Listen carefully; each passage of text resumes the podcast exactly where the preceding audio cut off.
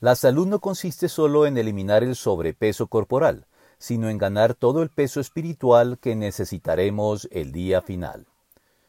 Todos poseemos un innato anhelo de gloria.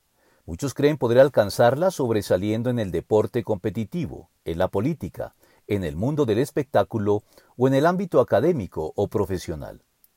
Pero, sin ser en sí mismo censurable, desde la óptica de Dios todo esto por sí solo no es más que la vanagloria de la vida, primera de Juan 2.16.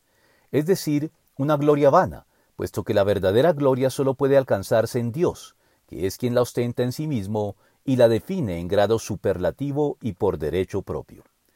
Entre otros, porque la gloria de Dios no se compara con nada de este mundo, de donde todo lo terrenal es tan solo paja sin peso llevada por el viento, y cuyo destino final es ser estopa para el fuego.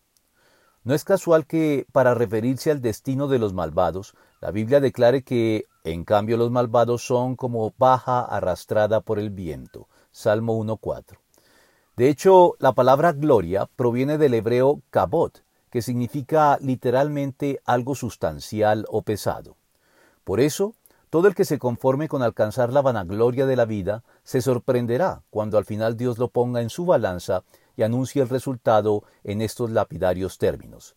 Ha sido puesto en la balanza y no pesa lo que debería pesar. Daniel 5:27, como se le anunció sentenciosamente en su momento a través de la escritura en la pared al pagano rey del imperio babilónico, Belsasar, justo cuando se encontraba haciendo desafiante ostentación de su vanagloria, dando un gran banquete a mil miembros de la nobleza, profanando para ello los utensilios sagrados del templo de Dios.